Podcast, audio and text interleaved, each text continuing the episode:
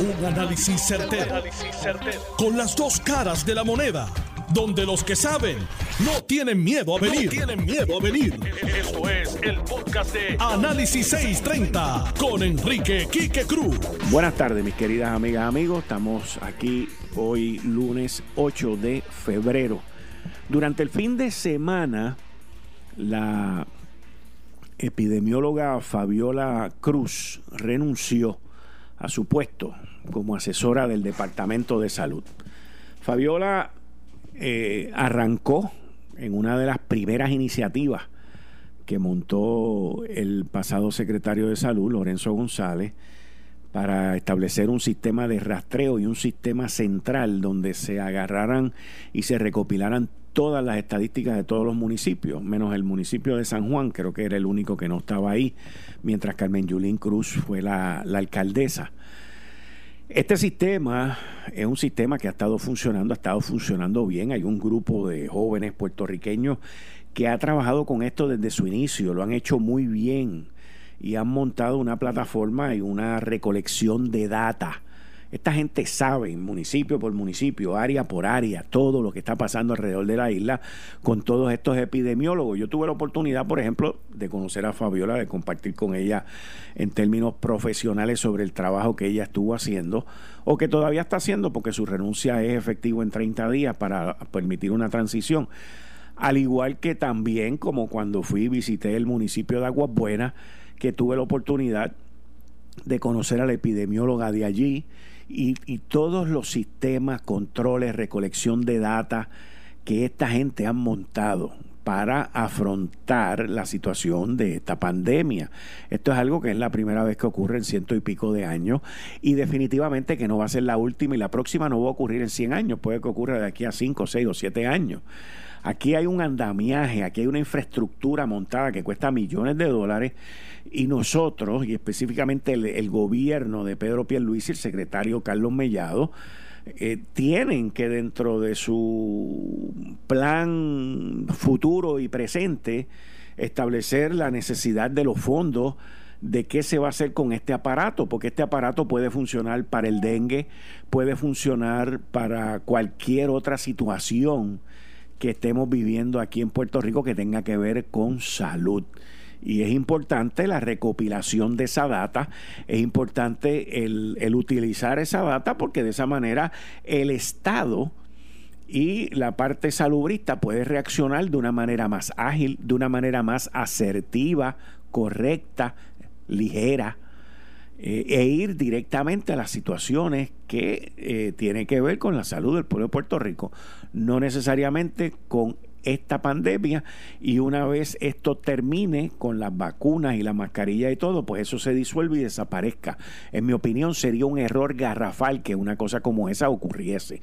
Obviamente yo me imagino que el secretario de salud designado, Carlos Mellado, tiene sus ideas y tiene su materia de composición o a qué nivel si cualquier otro quiera llevar este grupo epidemiólogo más arriba o más allá de donde ha llegado ahora.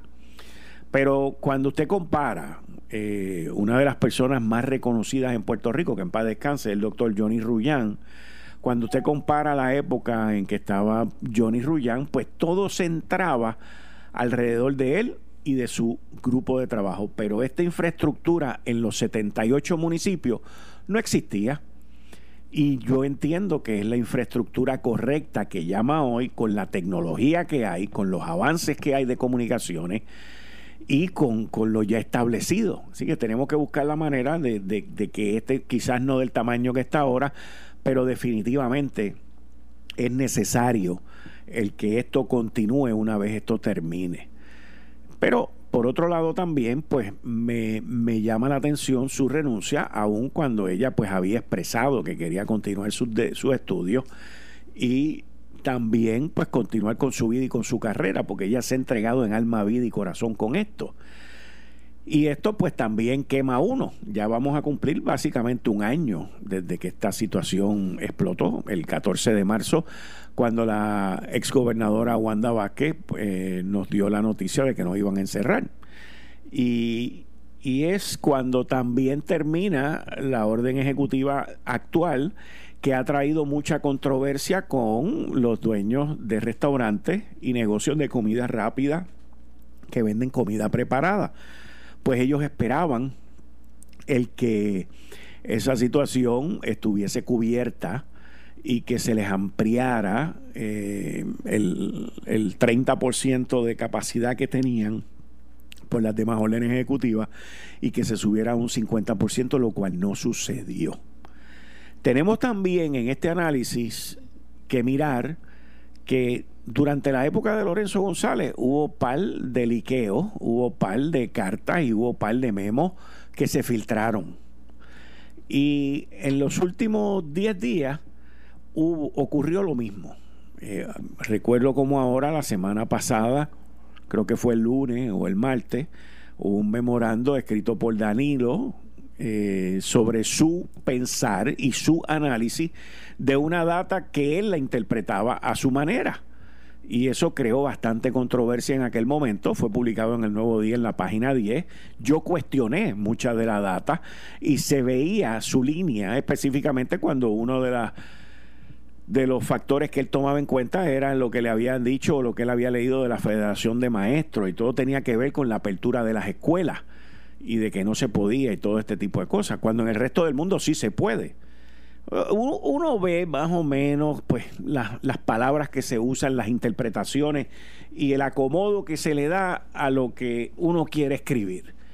Y este, este manejador de datos en el Departamento de Salud, pues él mismo, creo yo, porque no estoy seguro, pero creo que fue él, él mismo filtró la carta o alguien se la filtró, pero él en ningún momento salió a decir, no, eso no es así o lo que sea.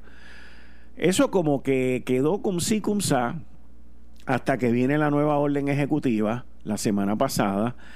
Y también que yo lo había tocado aquí con ustedes, pues tuve la oportunidad de leer un documento de 25 páginas del Departamento de, Salud que iba dirigido al grupo que dirige Fabiola y al grupo de epidemiología, en donde eh, se le daba bien duro a los restaurantes porque se utilizaba lo que se conoce como el Google Community Mobility Report. Eh, y yo me di la tarea de averiguar sobre eso y entendí, por lo menos yo lo interpreté de esa manera, que se le estaba dando un peso y una interpretación eh, equivocada al informe, porque era como si los restaurantes y lugares de comida rápida de junio 15 del 2020 en adelante estuviesen operando a un 80% de capacidad, cuando no es así. Esa industria se tuvo que adaptar, esa industria tuvo que cambiar y hacer más de un 40, un 50% de su negocio a través de los servicarros y o a través de las distintas plataformas de hacer entrega a domicilio, de hacer entrega a las casas. Por lo tanto, eh, el Google Mobility Community Report te podía decir que alrededor de estos restaurantes de comida rápida, el tráfico había incrementado de junio 15 ahora en un 72%, que es lo que dice el informe, no 80%, pero no necesariamente era de gente sentándose ahí. No, porque es que no se puede sentar más del 30% que dice la orden ejecutiva. Ah, bueno, que el tráfico existe según el informe este, pues seguro que existe. Ahí están todos los distribuidores de comida y recogedores de comida de la vida, más toda la gente que se mete en el servicarro y hace fila. Seguro que ha habido un incremento de un 70%. Pero en el informe se le mete duro y se le mete caña a los restaurantes.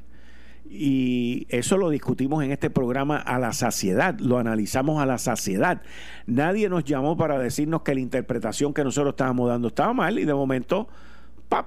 pues surge esta situación en el Departamento de Salud, que yo entiendo que es algo que ese sector debe de elevarlo y pedirle una reunión al gobernador para que se sienten con la data de cómo fue que llegaron a esas conclusiones. Yo no estoy diciendo que mi análisis sea 100% correcto.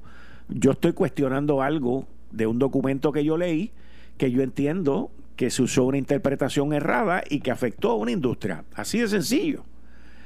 Y yo entiendo que ese sector tiene eh, el derecho de que se les explique si esa es la interpretación que le dio o cuál otra interpretación fue la que se le dio.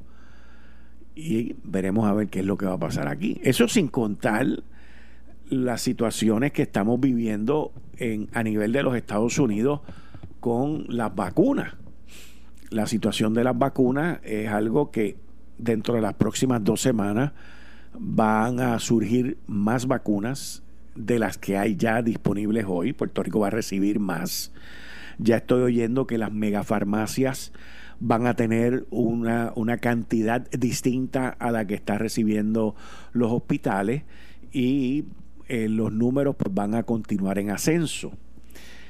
El problema que yo tengo con la parte esta de, de las farmacias, de las megafarmacias, de las cadenas americanas de farmacia, es que he estado mirando y he estado leyendo otros estados de la nación norteamericana, como lo es el estado de West Virginia, que es un estado no densamente poblado, pero es un estado que ha establecido unos parámetros distintos para vacunación y para hacer pruebas a los que los demás, de, los demás estados han, han obtenido. Y West Virginia ha sido mucho más exitoso en la vacunación de su población porque le dieron cabida desde el principio a las farmacias de la comunidad que es lo que yo entiendo que aquí en Puerto Rico tenemos que hacer primero con las pruebas y segundo, con la vacunación, porque lo que tú quieres tener son más puntos de vacunación, más puntos de pruebas, todo bajo la plataforma que estableció Fabiola Cruz eh, de rastreo y de información, notificándole al Estado las vacunas, las pruebas y toda la información que se está haciendo. Los farmacéuticos pueden vacunar. El CDC, eh, documentación que yo he visto desde el año pasado del CDC, ellos están a favor de eso. Y de lo que estamos hablando es de que una vez la vacunación, las vacunas comiencen a llegar en números mayores a los que estamos recibiendo ahora, pues las farmacias de la comunidad las podríamos integrar en ese proceso y no solamente permitir el que un grupo específico de farmacias con sede en los 50 estados, pues se lleven aquí la gran parte de la tajada. Y yo entiendo que es importante a las farmacias de la comunidad integrarlas. Desde ya lo pueden hacer con las pruebas. Y desde prontamente lo deberían hacer con la vacunación. Esto tenemos que recordar, porque las cosas son así, que esta vacunación, estos centros de vacunación en las farmacias, son también un eje y un movimiento económico, porque la gente entra allí y se pueden comprar una botellita de agua o pueden comprar algún otro tipo de cosa, lo cual ayuda a ese sector versus otros sectores que están este, privados a hacer eso, como es ahora mismo la parte de los restaurantes. Así que según esto se vaya ampliando y según esto se vaya abriendo, el continuar con las pruebas masivas es de extrema importancia. Eso es importantísimo. Y eso ya se puede hacer. Y el continuar con la vacunación, una vez se amplíe el número de vacunas que se está recibiendo en Puerto Rico, pues también es importante y es algo que ya en otros estados se ha hecho, como le mencioné, el estado de West Virginia. West Virginia le pidió al CDC la aprobación desde el principio para la vacunación e incluir a las farmacias de la comunidad. ¿Y por qué lo hizo? Porque hay mucha área rural en ese estado, montañoso, eh, de minas y, de carbón y de todo esto. Y ellos, pues para poder llegar a la mayoría de la población, presentaron eso. Hoy en día usted busca en, en el Internet y busca los informes de distintos journals de la medicina y todo esto, y ve que el, el ejemplo número uno en términos de avance de vacunación y de aprovechamiento de las vacunas es el estado de West Virginia. Por eso, porque aumentó, amplió los puntos eh, de vacunación a través de las farmacias de la comunidad. Así que vamos a ver qué pasa ahí y vamos a ver cómo continúa todo este proceso. Pero tenemos que estar claros en una cosa. Y eso es de que la situación que es lo que está ocurriendo aquí con las vacunas es lo mismo que está ocurriendo en la mayoría de los estados, en todos los estados de la nación norteamericana. Eh, no hay suficientes vacunas. Ya Johnson Johnson sometió la aprobación para que se le apruebe en modo de emergencia a su vacuna. Sería la tercera norteamericana, la cuarta está ya AstraZeneca, que está ahí. Y lo que a mí me sorprendió cuando Johnson Johnson sometió su aplicación de emergencia es que el CDC le contestó que de aquí a dos semanas iban a ver eso. Pues, puede que eso sea normal en el sentido de que el CDC y el grupo de científicos del CDC tienen que agarrar todos esos estudios, toda esa data y metérsela al cuerpo para tomar una decisión. Así que me imagino pues, que se están dando estas dos semanas. Así que para finales de febrero, ya la semana del 21 de febrero más o menos, estaremos viendo el, el CDC y el grupo de panel científico reunirse y llevar a cabo esta discusión para entonces aprobar, que es lo más probable que ocurra, la vacuna de Johnson Johnson, que la vacuna de Johnson Johnson tiene unas conveniencias que las de Pfizer y Moderna no tienen, la temperatura para guardarla, una temperatura de un refrigerador, refrigerador normal, no necesitan especial, un, especial cuidado y en adición a eso también está de que es una sola dosis. Todas estas vacunas que van a continuar, y van a salir más vacunas definitivamente, pero al igual que la producción, yo les había mencionado a ustedes aquí hace más de una semana que Sanofi, la farmacéutica francesa, había fracasado en su desarrollo de la vacuna y decidieron poner su infraestructura de manufactura para producir las de Pfizer y las de Moderna y eso va a implicar pues 100 millones de, de vials, de vacunas adicionales, de dosis adicionales. Así que el, el, mundo entero, señores, está trabajando en esto y el mundo entero, señores, está sufriendo lo que estamos viviendo, pero el mundo entero también se ha unido para tratar de disminuir el impacto tan dañino que ha hecho esta pandemia. Y los avances que han habido en estas vacunas han sido, primero, porque el gobierno de los Estados Unidos ha pagado por el desarrollo. El pago del, desarrollo que se llama Research and Development, de la investigación y el desarrollo de estas vacunas, la, ha pagado, lo ha costeado el gobierno de los Estados Unidos. Una de ellas eh, fueron todos los millones del mundo. Y em, recuerdo que en la de Pfizer en específico, ellos empezaron con 100 tipos de vacuna hasta que lo llevaron a dos y de dos terminaron con la que tienen ahora.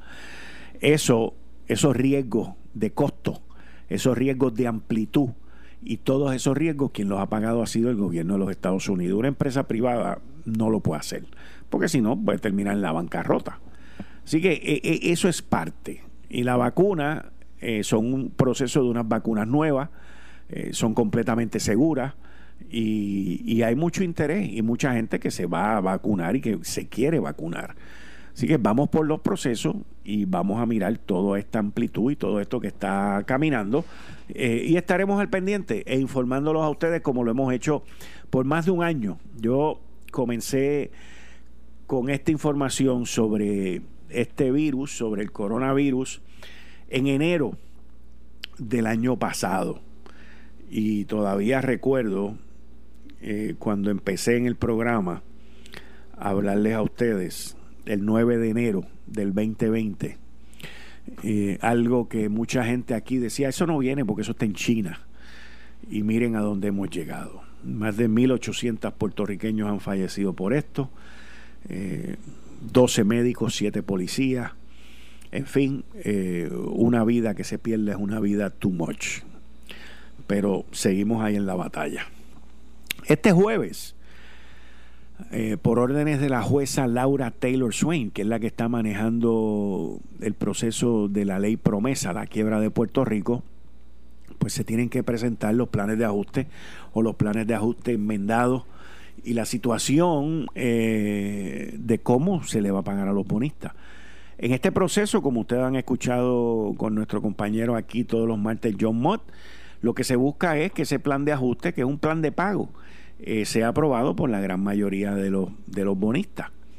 Aquí hay una dicotomía y aquí hay una pelea brutal, pero brutal, porque los bonistas eh, quieren más y los bonistas están viendo toda esta cantidad de dinero federal que está viniendo para el pueblo de Puerto Rico y, para la Autoridad de Energía Eléctrica.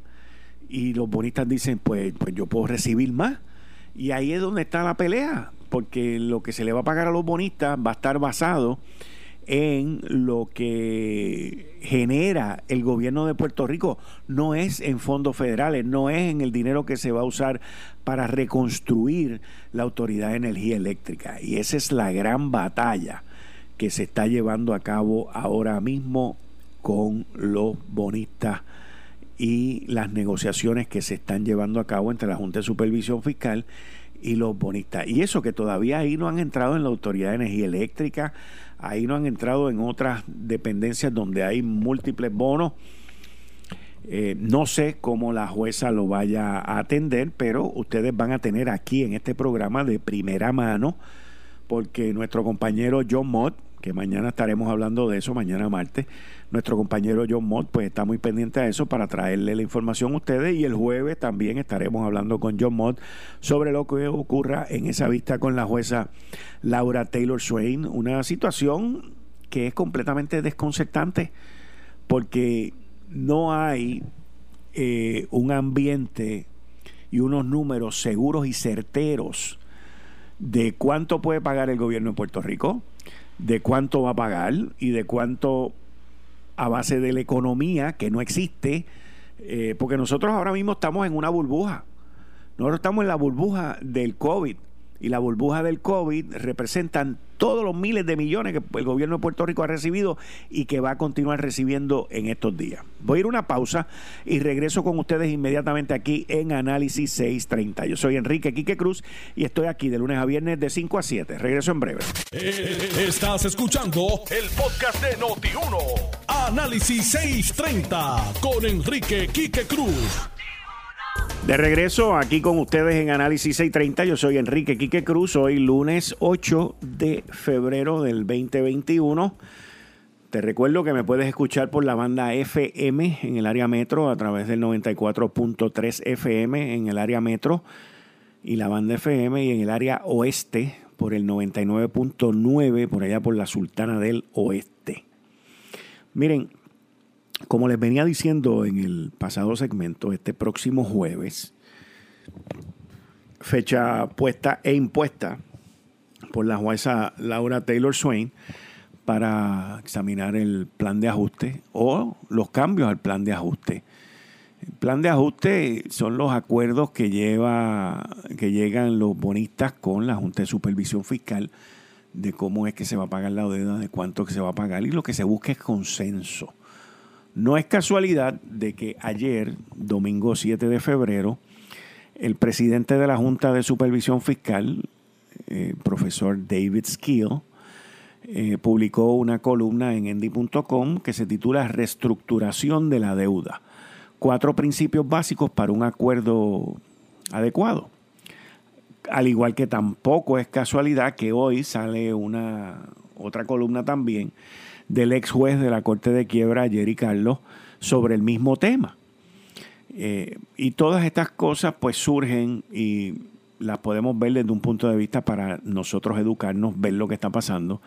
La de David Skill, que es el presidente de la Junta de Supervisión Fiscal, de la Junta de, de Directores, de los siete miembros de la Junta de Supervisión Fiscal, habla sobre estos cuatro principios básicos en un acuerdo de quiebra, que es lo que se busca en un plan de ajuste.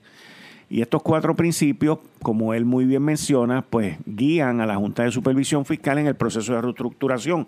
Él dice, lo primero es mejor, es mejor en consenso, que haya consenso. En segundo lugar, ajustarse para reflejar la nueva realidad, y ahí es donde yo entiendo que está el problema, entre la visión y la interpretación de la Junta y de los bonistas. Tercero, cumplir con los requisitos de promesa para llegar a un acuerdo justo, pero ese tercer punto choca y depende mucho del segundo punto. Y el cuarto punto, según lo que dice David Skill, es un trato de una sola vez y listo, que es que esto ocurra una sola vez y no volvamos de aquí a 5 o 10 años a caer en esto. Pero ¿por qué yo digo que el, que el segundo punto de los, que, de los cuatro que menciona David Skill es el más importante? Que es ajustarse para reflejar la nueva realidad. Y es que la nueva realidad en Puerto Rico es muy difícil ajustarse y es muy difícil de predecir o de calcular o de cuál es nuestra nueva realidad. Porque yo, yo pienso que son muy pocos los lugares o las situaciones de quiebra en donde se está negociando una quiebra entre los acreedores y el que, y el que debe y el que está en quiebra, en donde pues hubo una, un huracán que destruyó todo, en donde hubo unos temblores y unos terremotos, y en donde hubo y hay todavía una pandemia. O sea, si usted mira los casos de quiebra, yo no soy abogado, vamos a estar claros. Eh, tengo el privilegio de venir aquí semanalmente y dar mi opinión y de aprender muchísimo, pero sobre todo de hablar con mi fuente y de hablar con, con una cantidad de gente que tienen un conocimiento vasto, que me educan, me enseñan y yo llego a mis propias conclusiones. A veces hablan conmigo y están de acuerdo muchas veces y en otras veces no, pero pues, esto es análisis 630 y yo pues soy Quique Cruz. Eh, y trato de traerles lo mejor de lo mejor a ustedes en términos del análisis. Pero si usted mira quiebras comerciales, quiebras personales, si usted mira quiebras de counties, de condados en los Estados Unidos, eh, o de estados o de la ciudad de Washington. Yo, yo no creo que ninguna de esas quiebras, y esto es algo sumamente novel, inclusive para la jueza Laura Taylor Swain, el que una quiebra que ha sido provocada por el mal manejo de los, de los recursos, por el mal gasto, por el abuso, por el fraude y por la corrupción también, pues todas esas cosas vamos a decir que puedan haber ocurrido en otros escenarios. Pero lo que no ha ocurrido en todos los escenarios es que una vez se declara en quiebra y en, comienzan el proceso de quiebra y de ver cuál va a ser los ingresos que tiene la parte deudora, la parte en quiebra para pagarle a los acreedores, pues de momento ocurre un huracán y destruyó la fábrica, toda la fábrica. No se ha visto. O la infraestructura eléctrica, tampoco y luego que eso pues más o menos va mejorando y se asignan unos fondos y unas cosas porque lo pagó el seguro o lo que sea, pues de momento vienen unos terremotos y paralizan de nuevo la cuestión, o un sector, una parte de eso. Y una vez tú tienes todo eso más o menos así resuelto y reconfigurado, de momento viene poco una pandemia y se cierra todo.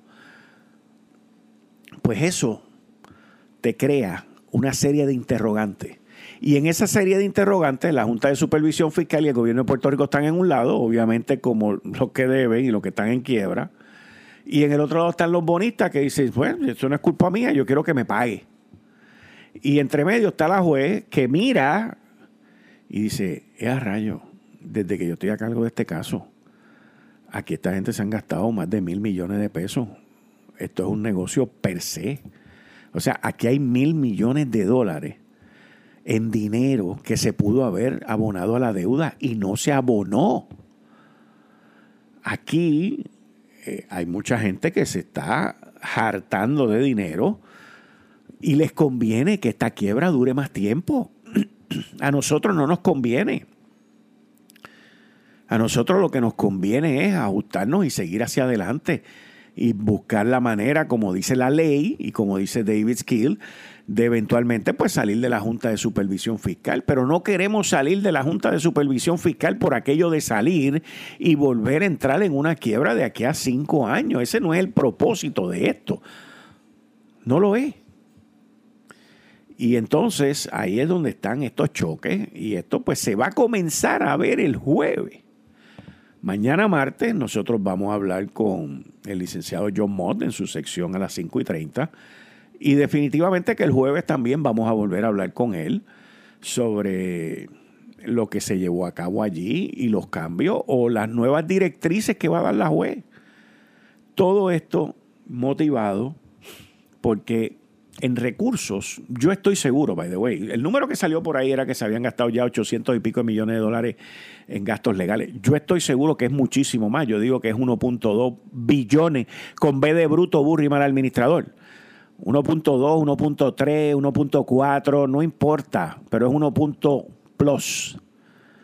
¿Por qué digo eso? Porque de, de ese número que sale, de esos 800 y pico de millones de dólares que sale, en ese número solamente está contabilizado pues los gastos de la Junta, los gastos del gobierno, lo que nosotros le pagamos a los acreedores. Ahí hay un conflicto brutal ahora también entre la Cámara Legislativa y el grupo que representa a los retirados, porque no quieren ir a testificar en la Cámara. Y la pregunta es cuánto se está gastando el gobierno en esa defensa, porque aquí el gobierno de Puerto Rico es el que paga por todo el mundo y, y la Cámara de Representantes algo ha olido algo ha husmeado la Cámara de Representantes que están insistiendo en citar a los que representan al grupo este de los retirados del gobierno y algo, algo, algo, algo, algo, porque no, no, hace tiempo que yo no veía tanta insistencia en, en, en hacer algo. No nos han dicho,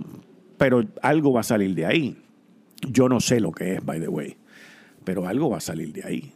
En algún sitio vieron algún renglón, algunos pagos de abogado, algún costo, algo, algo van, algo van a sacar. Y todo eso tiene que ver con esto. Eh, pero lo que les estaba diciendo, que en los 800 y pico millones de pesos, eso no incluye la parte que tiene que ver con, los gastos del, del, recurso humano del gobierno. O sea, hay, otro, hay otra cantidad de gente que están trabajando en el gobierno, empleados de gobierno, horas, miles miles o decenas de miles de horas de empleados de gobierno que se dedican a esta vaina. Y yo no sé si eso está computado ahí, pero yo entiendo que no. Y otra cantidad de consultores que deben estar mezclados ahí también. O sea, una gran parte del gobierno está inmersa en este proceso porque el gobierno completo está en quiebra.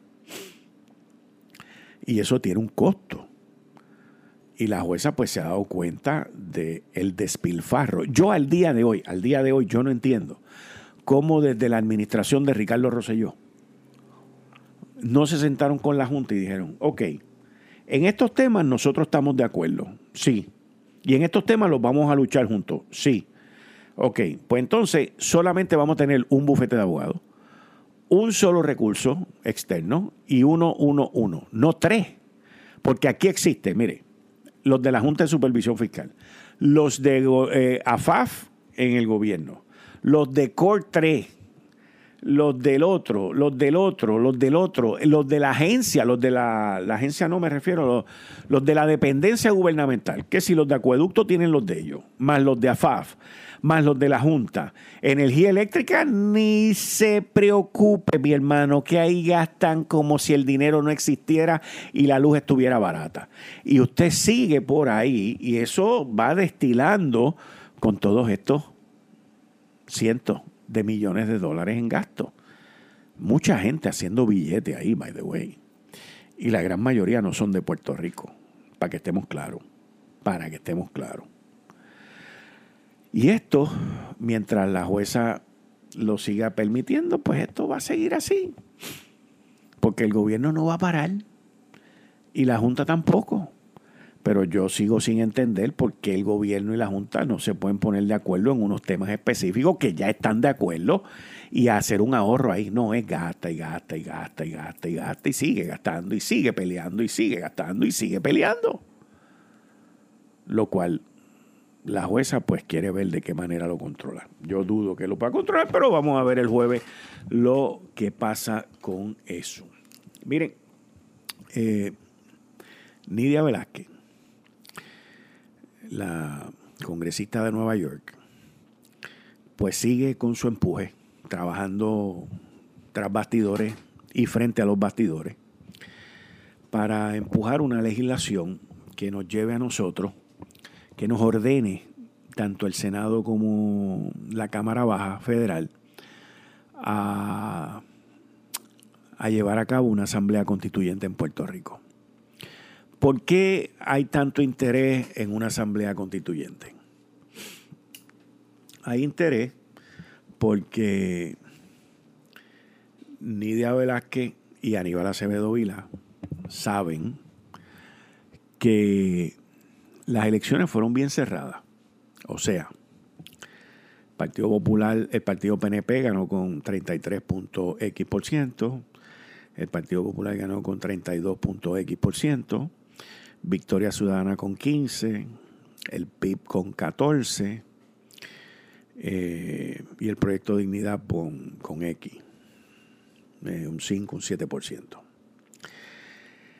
Los populares que tienen un partido que es hoy por hoy el, el target, el blanco de ataque. Y eso se lo voy a explicar ya mismo.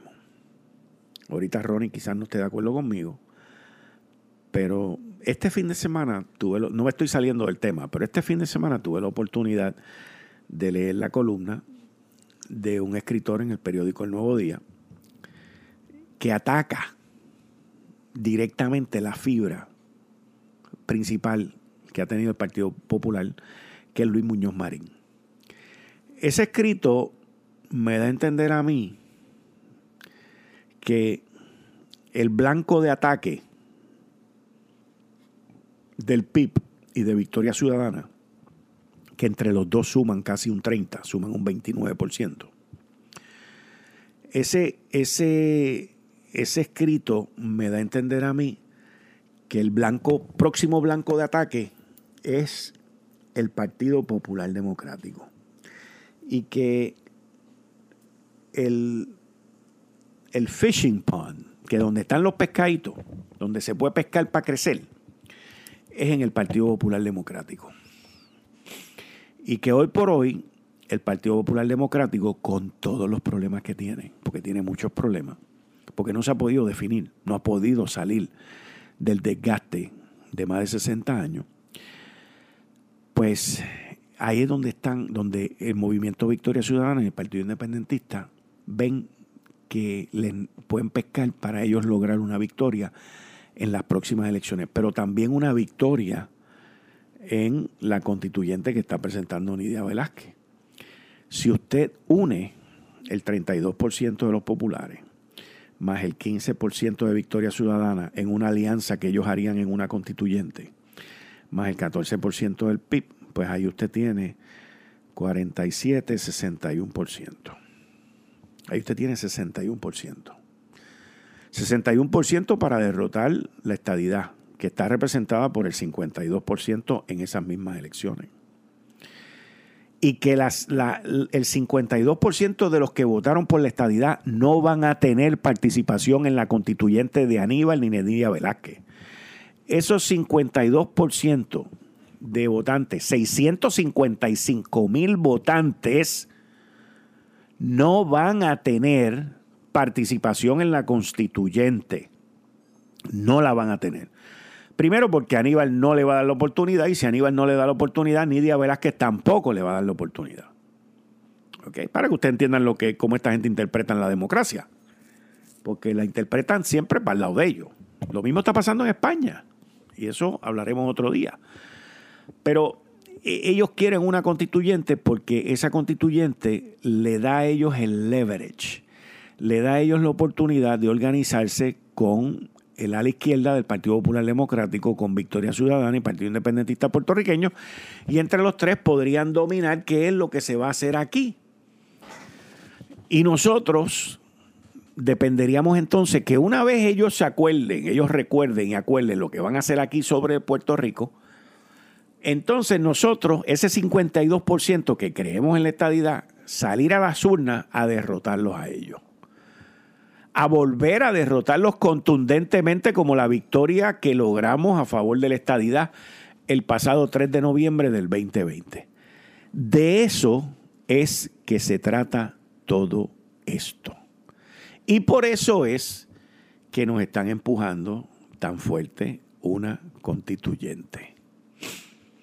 Esta situación, mis queridas amigas y amigos, nos deja una sola salida Primero, yo no creo en una constituyente. Yo creo que la época en que los perros se amarraban con longaniza ya pasó. y que yo no necesito escoger a nadie que me interprete o que me diga a mí qué es lo que yo quiero hacer. Eso es lo primero. Segundo, nos quieren empujar una constituyente porque solamente los aventaja a ellos y los estadistas no tenemos participación.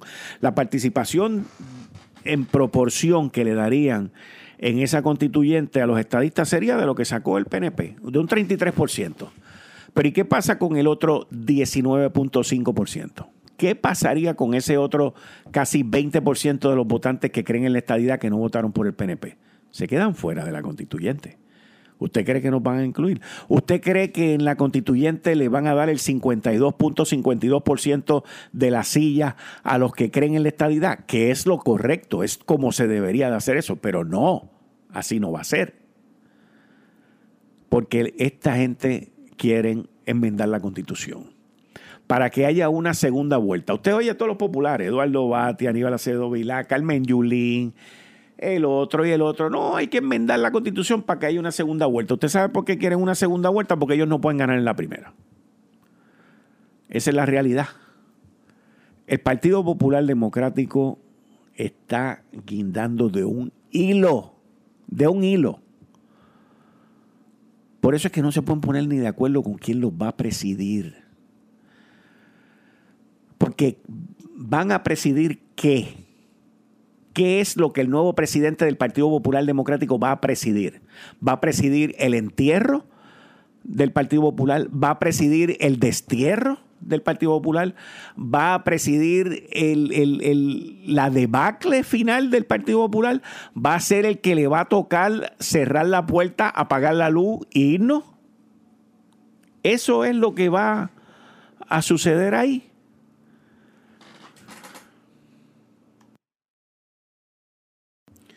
Y entonces, nosotros, pues no podemos permitir eso.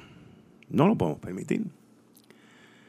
Y eh, tenemos que ver cómo podemos afrontar esta situación ante Nidia Velázquez, Aníbal, Nancy Pelosi eh, y el Senado Demócrata. Ellos saben, ellos saben que el movimiento para hacer a Puerto Rico Estado nunca ha estado tan cerca como está ahora. Ellos lo saben. Y por eso es que se están inventando todas estas artimañas para descarrilar una vez más. Mire, el Partido Popular, cuando le dimos la pela que le dimos en, en el plebiscito de Luis Fortuño del 2012, ¿qué fue la solución contra eso? Llevarnos a la quiebra, llevarnos a lo de promesa. No había necesidad, pero si los llevamos a la quiebra, no nos van a querer, porque la, teoría de ellos es todo el tiempo que no nos quieren, igual que los independentistas, no nos quieren. Óigame, pero como ellos se abrazan de esos chequecitos que manda Donald Trump Óigame, pero como ellos esperan esos 600 pesos. Óigame, pero como ellos esperan esos 1.400 pesos. Óigame, pero como ellos esperan ese seguro social. Óigame, pero como les encantan las tarjetas de crédito de bancos americanos. Óigame, pero como les gusta el seguro social, como les gusta todo lo americano, pero no nos quieren, no nos quieren, no nos quieren, no nos quieren. Como también esperan el Medicare y el Medicaid, como también esperan los 10 mil millones de pesos para el sistema de electricidad, pero no nos quieren. Y nosotros tenemos que estar listos para todo este tipo de altimaña, para todas estas situaciones y todo lo que se está llevando a cabo aquí, tras bastidores y frente a los bastidores en contra de la estadidad. Y tenemos que estar alerta. Y tenemos que contestar. Si ellos sacan un artículo en el Miami Herald, como hizo Aníbal la semana pasada, nosotros tenemos que sacar tres y contestarle. Son minoría. Son minoría. Y no podemos permitir que actúen como mayoría. Me refiero, no, no, es, no es que no podamos permitir, es que no podemos dejar que se proyecten como una mayoría porque son una minoría. No hay de otra. Son minoría. Y seguirán siendo minoría. Porque el partido va jalda abajo. No tienen liderazgo. Hoy, hoy, no tienen liderazgo. No tienen una visión de futuro. no han podido presentar nada que atraiga gente. Nada más que siguen bajando, bajando, bajando, bajando, mientras la estadidad sigue subiendo, subiendo, subiendo, subiendo. Y nosotros no podemos dejar que una minoría se imponga sobre una mayoría. Y la mayoría declarada en Puerto Rico con 655 mil votos y el 52.52% de participación en las últimas elecciones son los estadistas. Sencillo. Esto fue el, podcast de Notiuno. Análisis 630 con Enrique Quique Cruz. Dale play a tu podcast favorito a través de Apple Podcasts, Spotify, Google Podcasts, Stitcher y notiuno.com.